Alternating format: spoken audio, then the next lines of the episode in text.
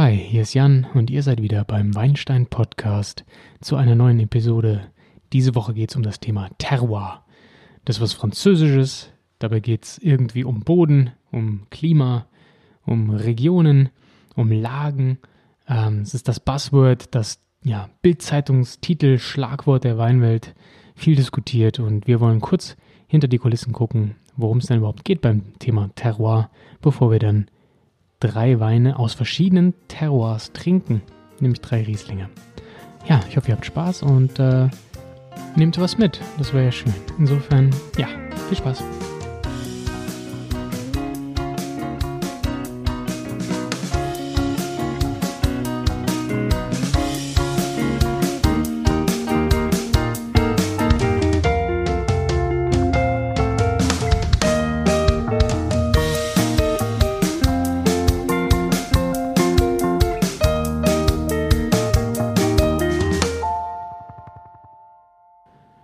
Yo, wie man schon hört, hat das irgendwas mit Frankreich zu tun. Der Begriff Terroir klingt so, ähm, klingt ein wenig wie Terra, lateinisch für die Erde. Und das spielt auch sicher mit rein in diesen Weinbegriff, den wir alle schon mal irgendwo gehört haben. Ähm, das ist, wie gesagt, ein relativ be umstrittener Begriff in der Weinwelt. Ähm, viele Leute meinen, damit sogar auch den ja, Weinberg selbst, die Lage herausschmecken zu können und äh, schwelgen im Terroir des Weins. Ja, wie toll der Wein doch wirklich das Terroir zum Ausdruck bringt, auf dem er, aus dem er denn kommt. Ähm, genau, ob das wirklich so einfach ist, sei mal dahingestellt. Ähm, ursprünglich ist das wirklich ein aus Frankreich stammender Begriff. Ähm, deswegen benutzen wir den Begriff auch, weil es kein entsprechendes Pendant in der deutschen Sprache gibt.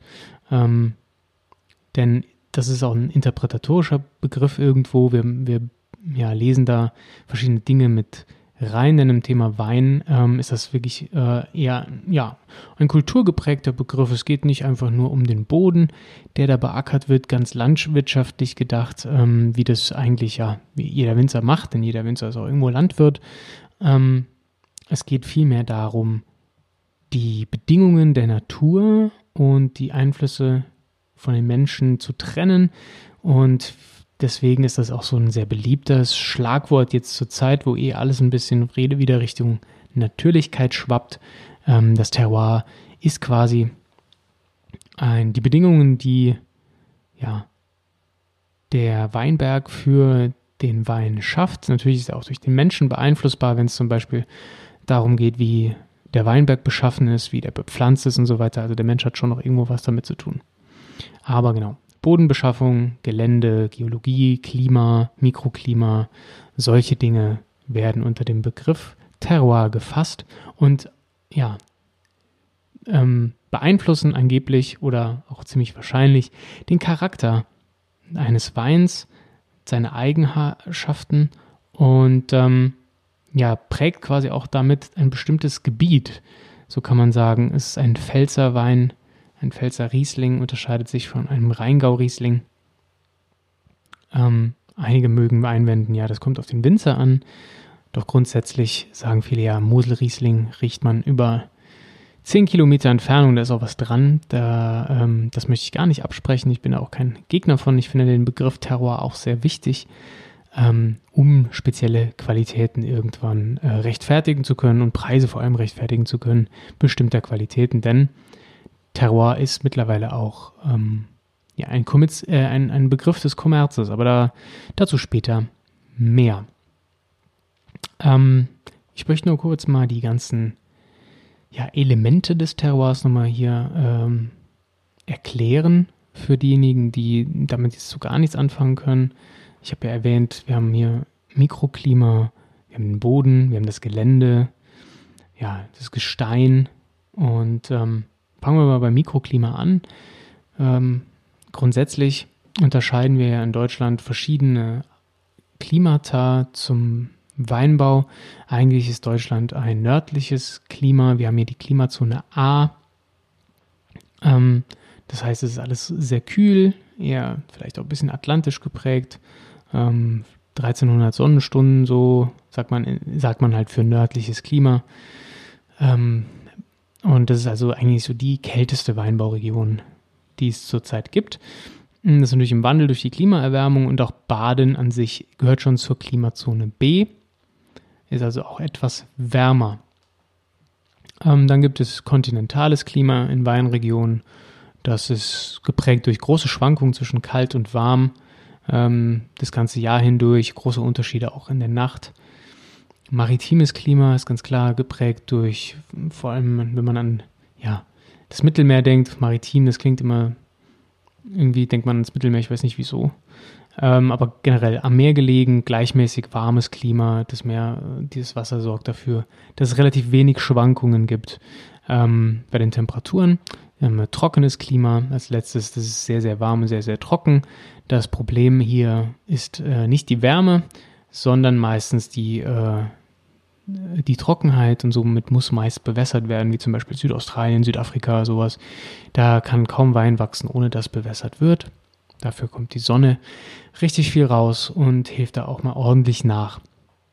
Das sind diese Klimazonen, da sind wir noch nicht so richtig beim Mikroklima angelangt, denn man kann hier immer weiter ins Detail reingehen und viele Menschen behaupten sogar, dass da Weinberg, jede Weinlage ihr eigenes Mikroklima besitzt. Ähm, das ist natürlich sehr spannend, das zu behaupten, denn Klima ist auch immer etwas vom Wetter beeinflusst grundsätzlich, ähm, ist aber natürlich logisch, dass ein ja, Weinberg mit Südhanglage zum Beispiel ein anderes Klima hat übers Jahr hinweg als ein Hang mit ja, Südwestlage und so weiter. Im Mikroklima fassen wir also zusammen Sonnenstunden, die Temperatur während Tag und Nacht.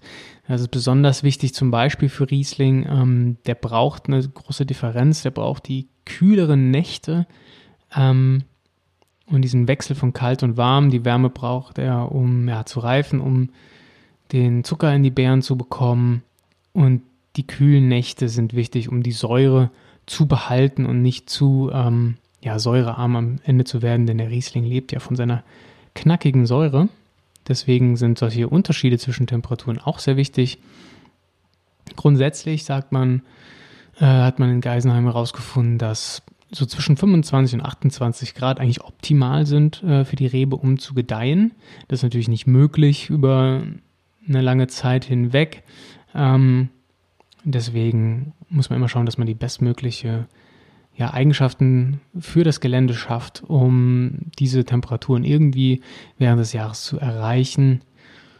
Höhe spielt natürlich auch eine Rolle ähm, für das Klima, denn man sagt so, pro 100 Meter Höhenunterschied wird es etwa 0,6 Grad kälter. Ähm, und somit werden die, äh, wird das Mikroklima von den Temperaturen beeinflusst in Kombination mit Höhenlage. Ähm, Natürlich auch Regen gehört zum Klima irgendwo dazu, ist problematisch für einen Weinberg, wenn, es, wenn der sehr anfällig ist für Regen, wenn die Drainage auch nicht gut ist, was noch hinzukommt, also das Wasser nicht gut ablaufen kann, dann sind die Reben gefährdet von Fäulnis. Ähm, umso mehr, na, umso nasser es ist, umso kälter wird es auch.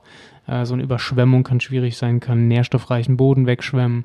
Ähm, die Saftmenge steigt, umso mehr es regnet was äh, für Massenbetriebe nett sein mag, allerdings natürlich die Konzentration des Extraktes und der Aromen auch ein bisschen verwässert. Eben schon mal kurz was zur Hanglage gesagt, äh, Südlagen und so weiter.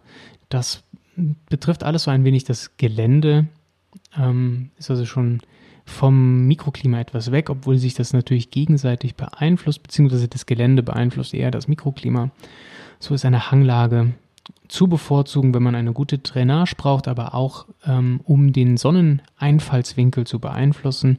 Je steiler der, die Sonne auf die Reben, auf die, auf die Reben trifft, umso mehr ähm, Sonne können sie absorbieren.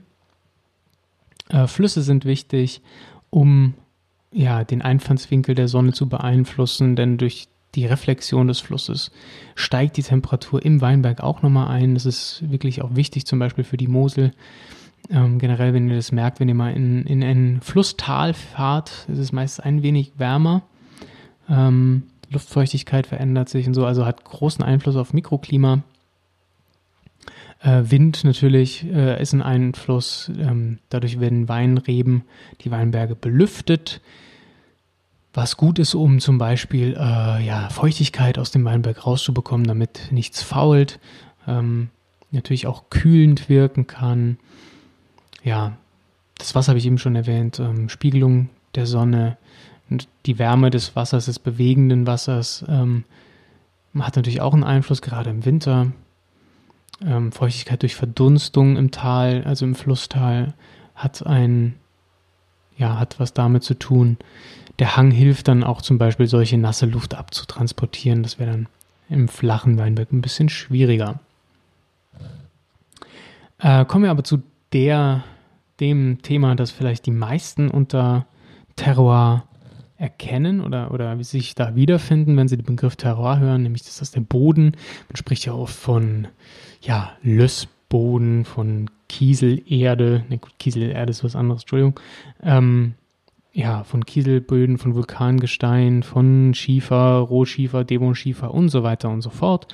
Ähm, das sind Begriffe, die, mit denen können viele Weinneulinge eigentlich eher weniger anfangen. Man fragt sich so, ja, pff, ist doch egal, worauf das wächst, ne? Ähm, ist natürlich nicht egal, klar. Ähm, und ist wirklich auch einer der Hauptthemen, den man mittlerweile auf vielen Wein-Online-Portalen entdeckt. Wenn man Wein kauft, ist auch ganz oft mittlerweile angegeben, auf welchen Böden denn dieser Wein wächst. Das ist natürlich auch ein bisschen, ähm, ja, wie soll ich das, wie soll ich das sagen?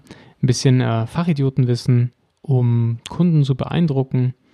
Aber natürlich der, der Kunde, für den das wirklich relevant ist, der wird sich da wiederfinden und vielleicht seine Kaufentscheidung dementsprechend treffen. Ich würde eher sagen, das trifft bei höheren Qualitäten, hat das vielleicht einen Einfluss, aber für den Wein, für den Otto-Normal-Konsumenten, der laut Deutsch, laut, ähm, laut Umfrageergebnissen, ich glaube, drei Euro für eine Flasche Wein ausgibt. Der deutsche Durchschnittskonsument äh, gibt drei Euro aus. Da brauchen wir nicht über die Böden reden, ne? Ist klar. Aber ähm, für qualitativ hochwertige Weine macht das sicher einen Unterschied.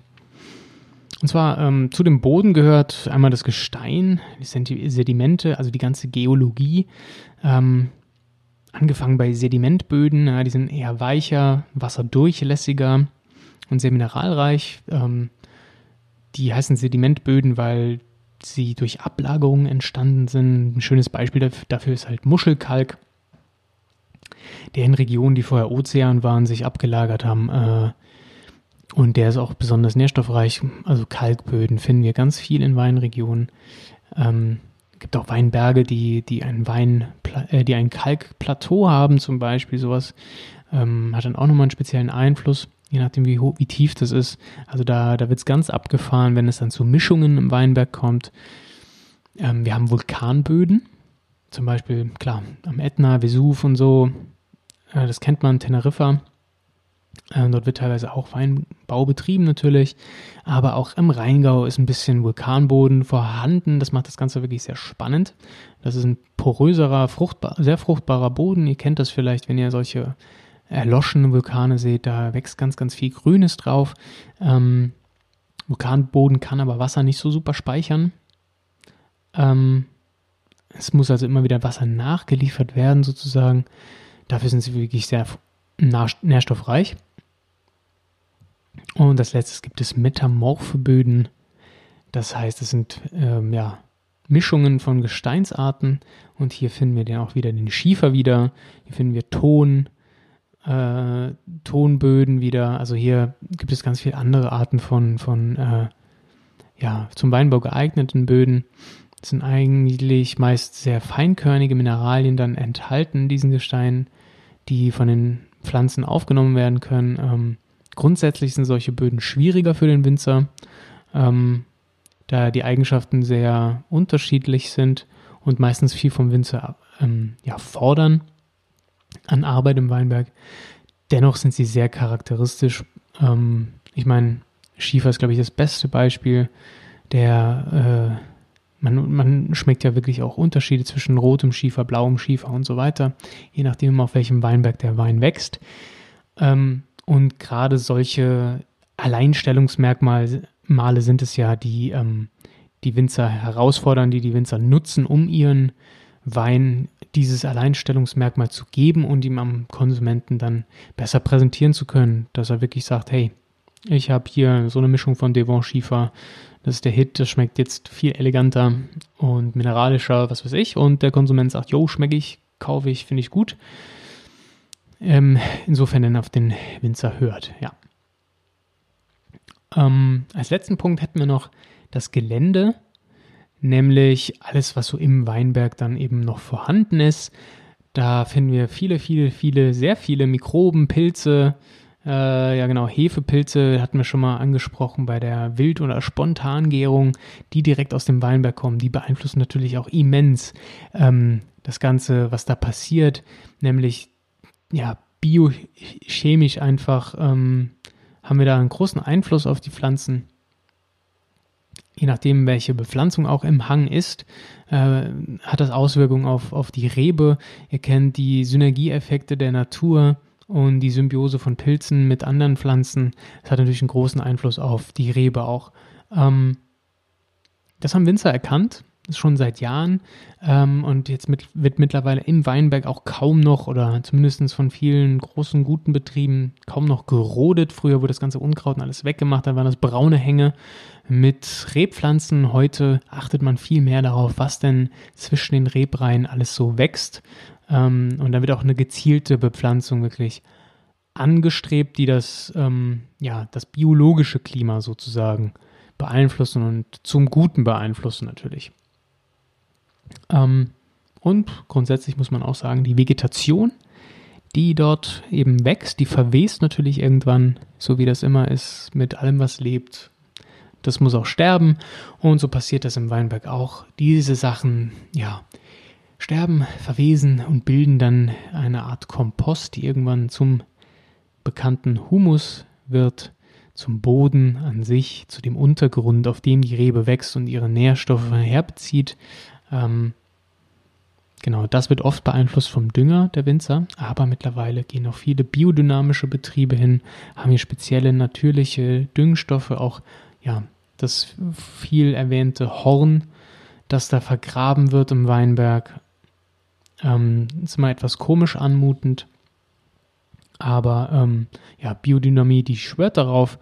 Grundsätzlich haben viele Winzer das für sich entdeckt, äh, ja, auf natürliche Düngung umzusteigen, Kompost und so weiter. Und da hat natürlich auch die Vegetation im Weinberg eine große, eine, spielt da eine große Rolle, denn alles, was da auch verwest, ist wieder Nährstoff für die Pflanzen und äh, bildet neuen Humus, neuen Boden, beeinflusst natürlich das Terroir dann auch im Endeffekt ungemein. Insofern ist jeder Winzer oder sollte jeder Winzer darauf bedacht sein, was denn da überhaupt in seinem Weinberg wächst.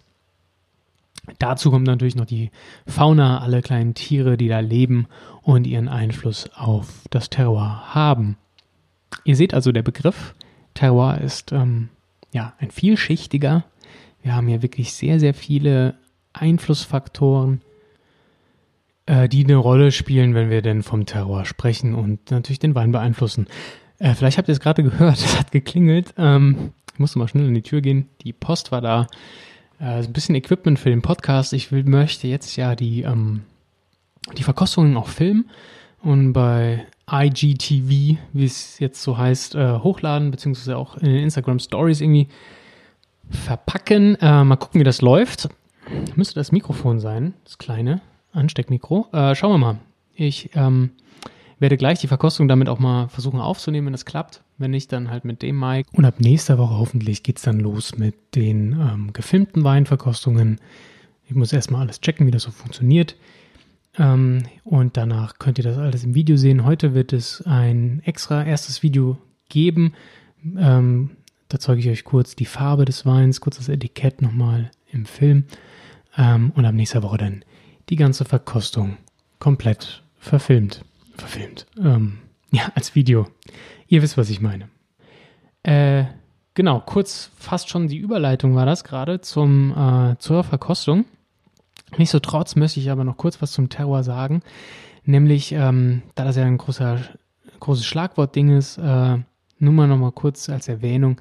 Das ist auch ein gewinnfördernder Begriff. Ähm, es gibt eine Marktselektion nach Terroir äh, Winzer spezialisieren sich Weine sind äh, Spezialprodukte, Nischenprodukte aufgrund des Terroirs. Und wie das so oft mit Nischenprodukten ist, sind sie deswegen auch teurer, weil es natürlich nicht so viel gibt. Es gibt eine Exklusivität durch das Terroir. Das ähm, zeigen auch schon Begriffe wie ähm, große Lage, Grand Cru, Premier Cru und so weiter. Das Ganze hat natürlich auch in Frankreich irgendwo seinen Ursprung genommen, im Burgund.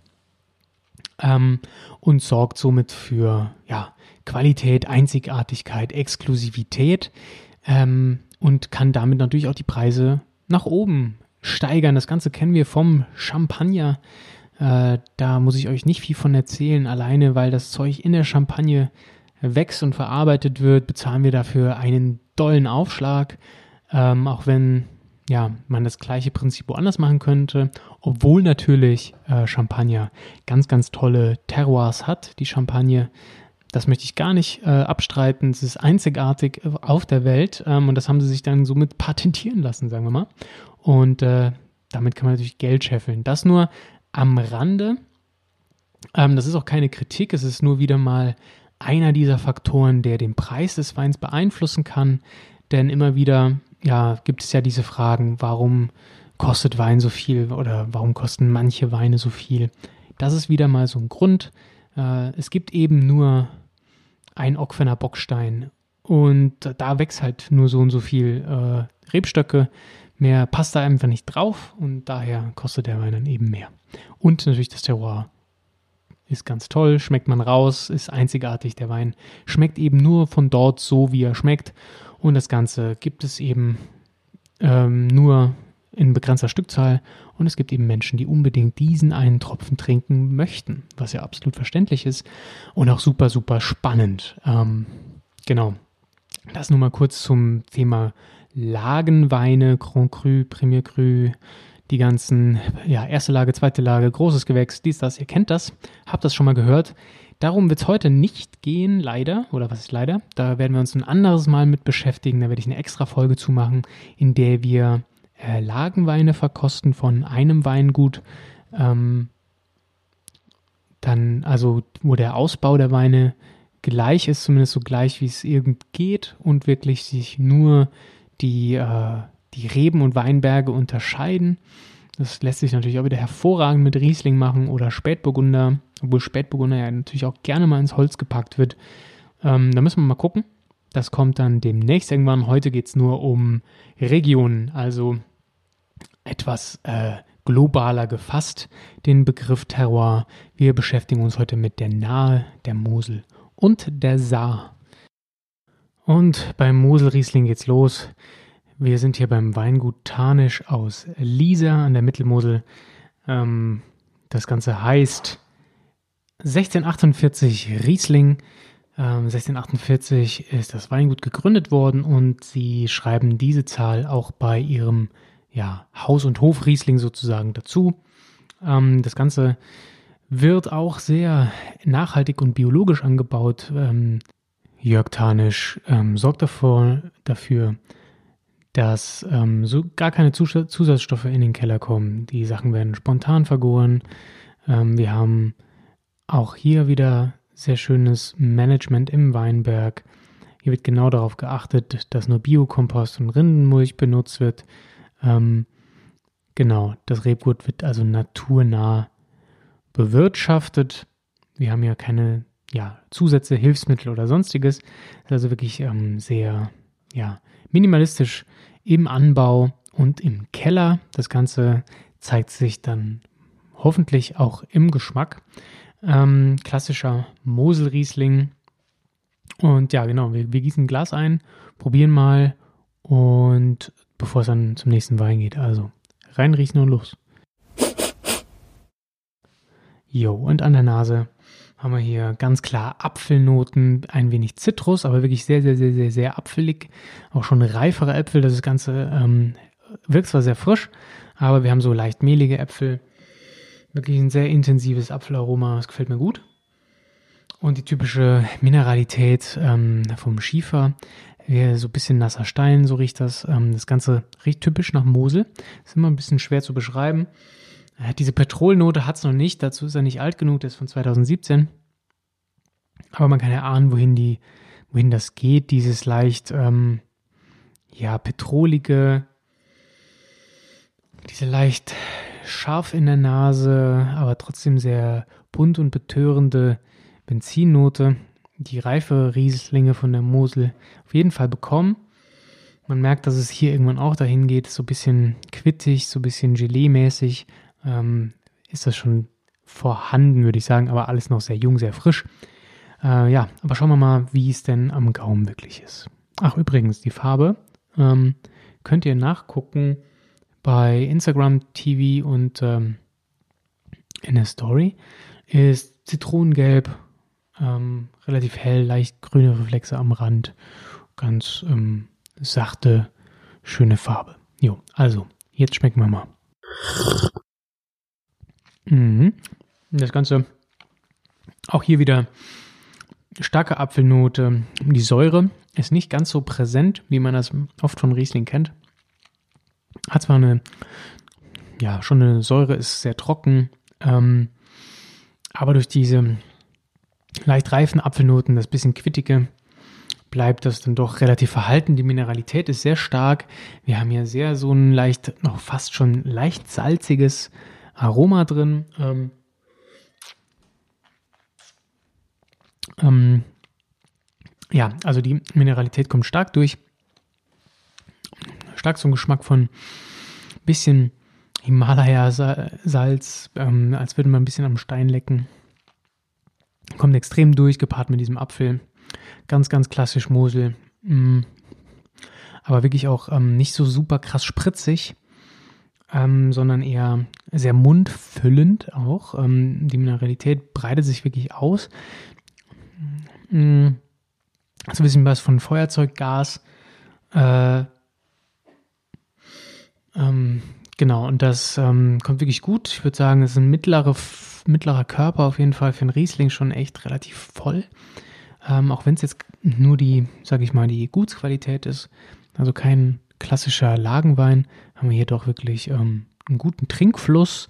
Das Ding hat Druck, wie man so schön sagt. Ähm, man hat wirklich was im Mund dabei, ähm, sehr aromatisch und ähm, bleibt auch noch im Abgang stehen. Bleibt somit was leicht feuersteinigem stehen. Also die Raucher oder so, ich bin keiner, aber man hat ja alles mal probiert, so ungefähr. Ähm, da kommt so eine leicht rauchige Note, bleibt da hängen. Schöner Wein, ähm, der hat jetzt gekostet, ich glaube 8 Euro, 7,50 Euro, sowas, 7,90 Euro. Also nicht die Welt. Äh, und dafür ist er super. Ähm, kann man auf jeden Fall empfehlen. Klassischer Moselwein. Gut gemacht für einen sehr, sehr schönen Preis, wie ich finde. Jo. Weiter geht's mit ähm, einem Saarriesling vom Weingut Willems Willems. Die sitzen in Konz Oberemmel an der Saar. Der Wein heißt auch ähm, Saarriesling Trocken Schiefer Oberemmel. Ist also ein Ortswein, ähm, getauft Schiefer. Und ja, wir schauen mal an, wie er im Glas aussieht und wie er riecht. Ähm, okay, riechen wir mal rein. Uff. Ähm, also ich würde fast sagen, ja, der Wein, der hat leider einen Böxer, ähm, einen Weinfehler. Das ist natürlich ätzend jetzt. Ich habe keine Zeit, noch einen zu kaufen, ähm, denn ich bin etwas spät mit der Aufnahme. Und ja, Weinfehler. Das Ding riecht, ähm, für alle, die Böxer nicht kennen, das riecht so, ja, man, man, es kommt daher, dass man sagt Ziegenbock, so ein bisschen, so ein bisschen was Bockiges, Mistiges, leichte Fäulnisnoten, diese, diese Schwefelfäulnisnoten, die man so aus dem Chemieunterricht vielleicht noch kennt, äh, faule Eier, so ein bisschen, ähm, ja, das hat er leider ähm, am Start. Ah, da bin ich blöd. Ich probiere mal kurz.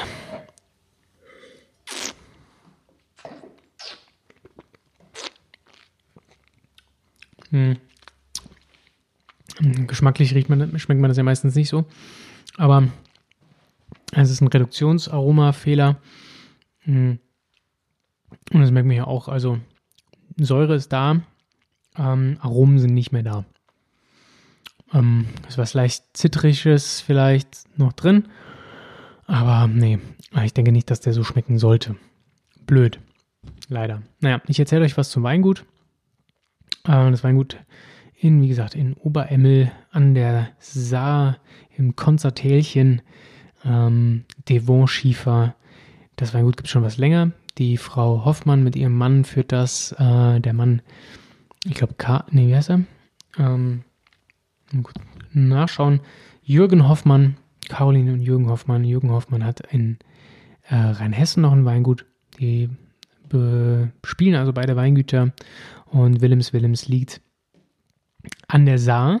Ähm, genau, hat mit Schiefer zu tun, relativ warmes Klima. Und die machen eigentlich echt schöne Weine. Ich habe auch schon mal ähm, einen anderen Riesling von denen getrunken, der war wirklich auch gut. Also ich würde das Weingut definitiv empfehlen.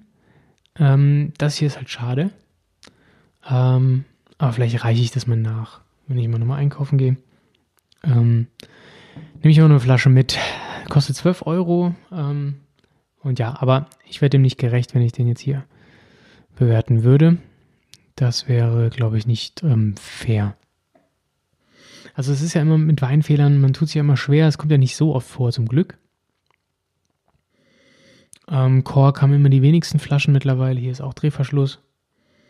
Aber das hier, das ist so muffig und stinkt so, ähm, dass auch für einen Saarriesling, der gerne mal sehr mineralisch ähm, riecht und so ein bisschen, ja, feuersteinig, das hier ist nicht, nicht gewollt. Da bin ich mir relativ sicher.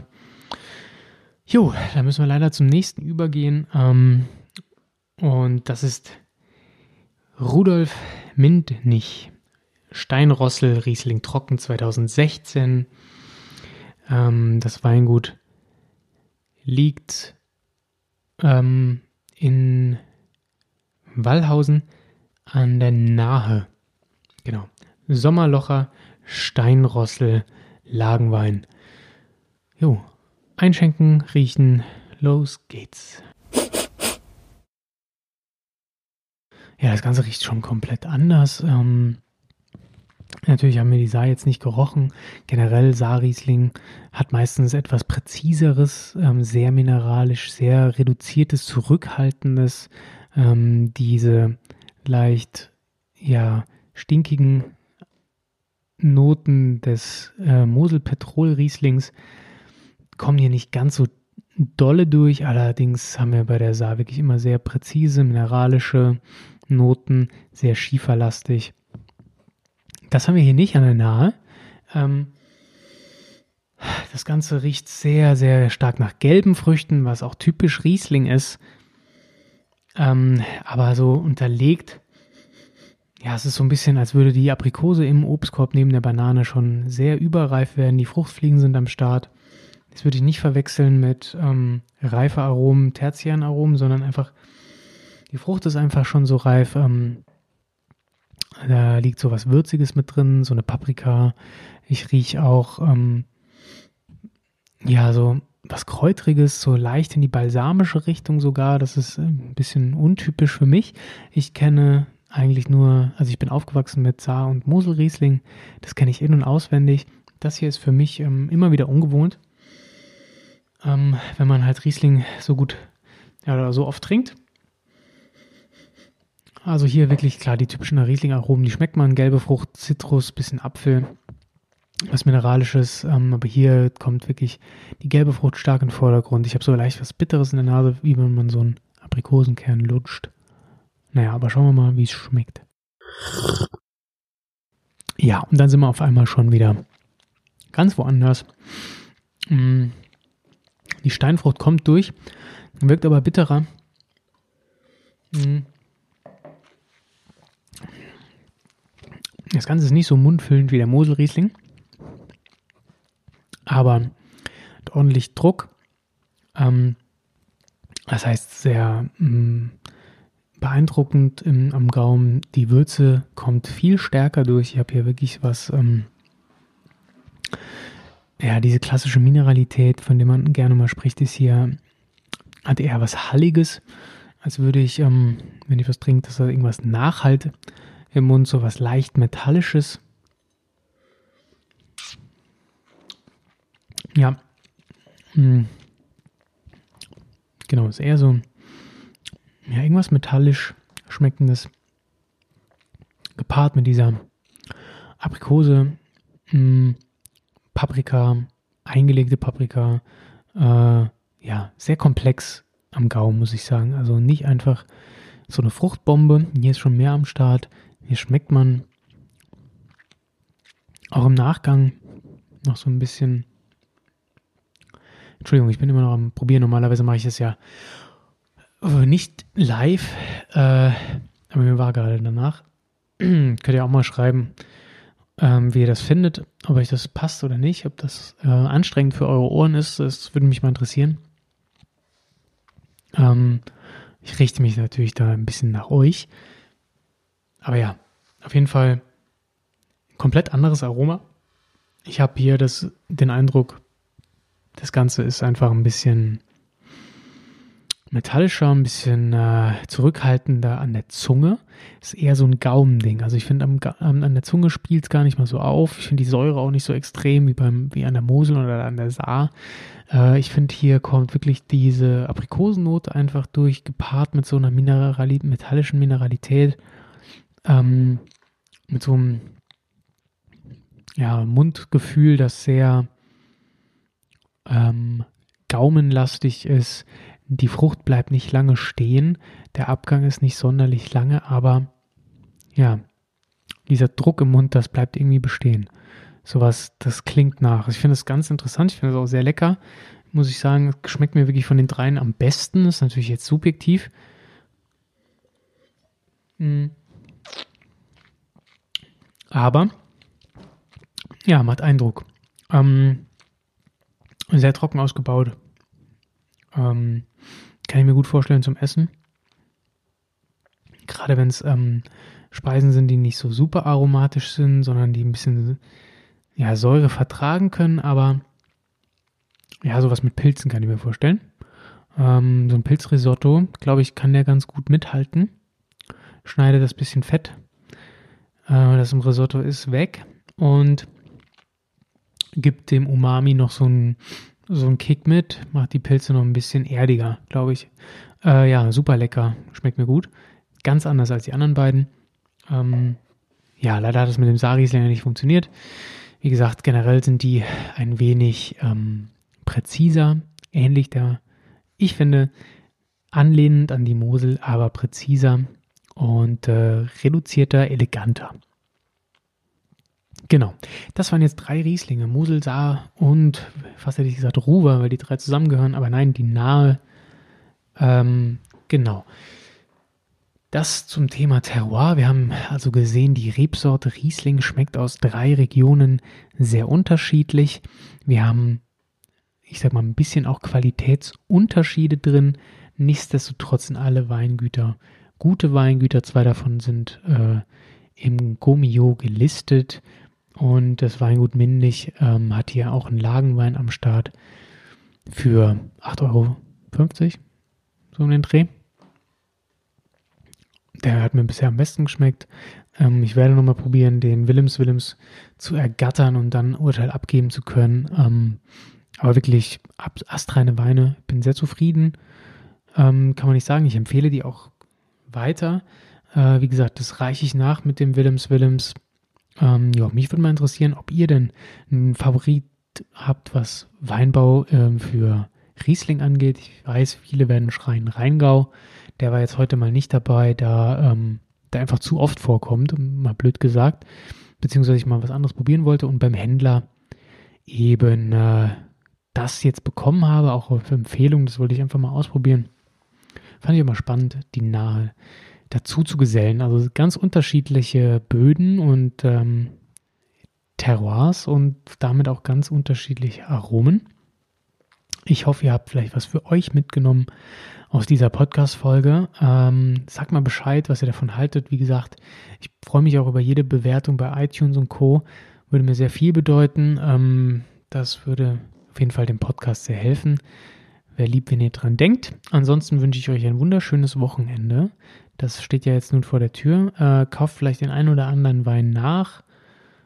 Und ja, wir hören uns nächste Woche. Dann wird es ums Elsass gehen. Da war ich jetzt am Wochenende. Ähm, da wird ein Wein verkostet. Natürlich ein Pinot Gris. Und ich erzähle euch ein bisschen was über das Elsass. Insofern, genau. Podcast bewerten. Schreibt mir gerne bei Fragen. Checkt auf Instagram at WeinsteinPod. Facebook at WeinsteinPod. Und ja, habt ein wunderschönes Wochenende. Viel Spaß beim Weintrinken. Treibt nicht zu bunt und macht es gut. Bis dann. Bye bye.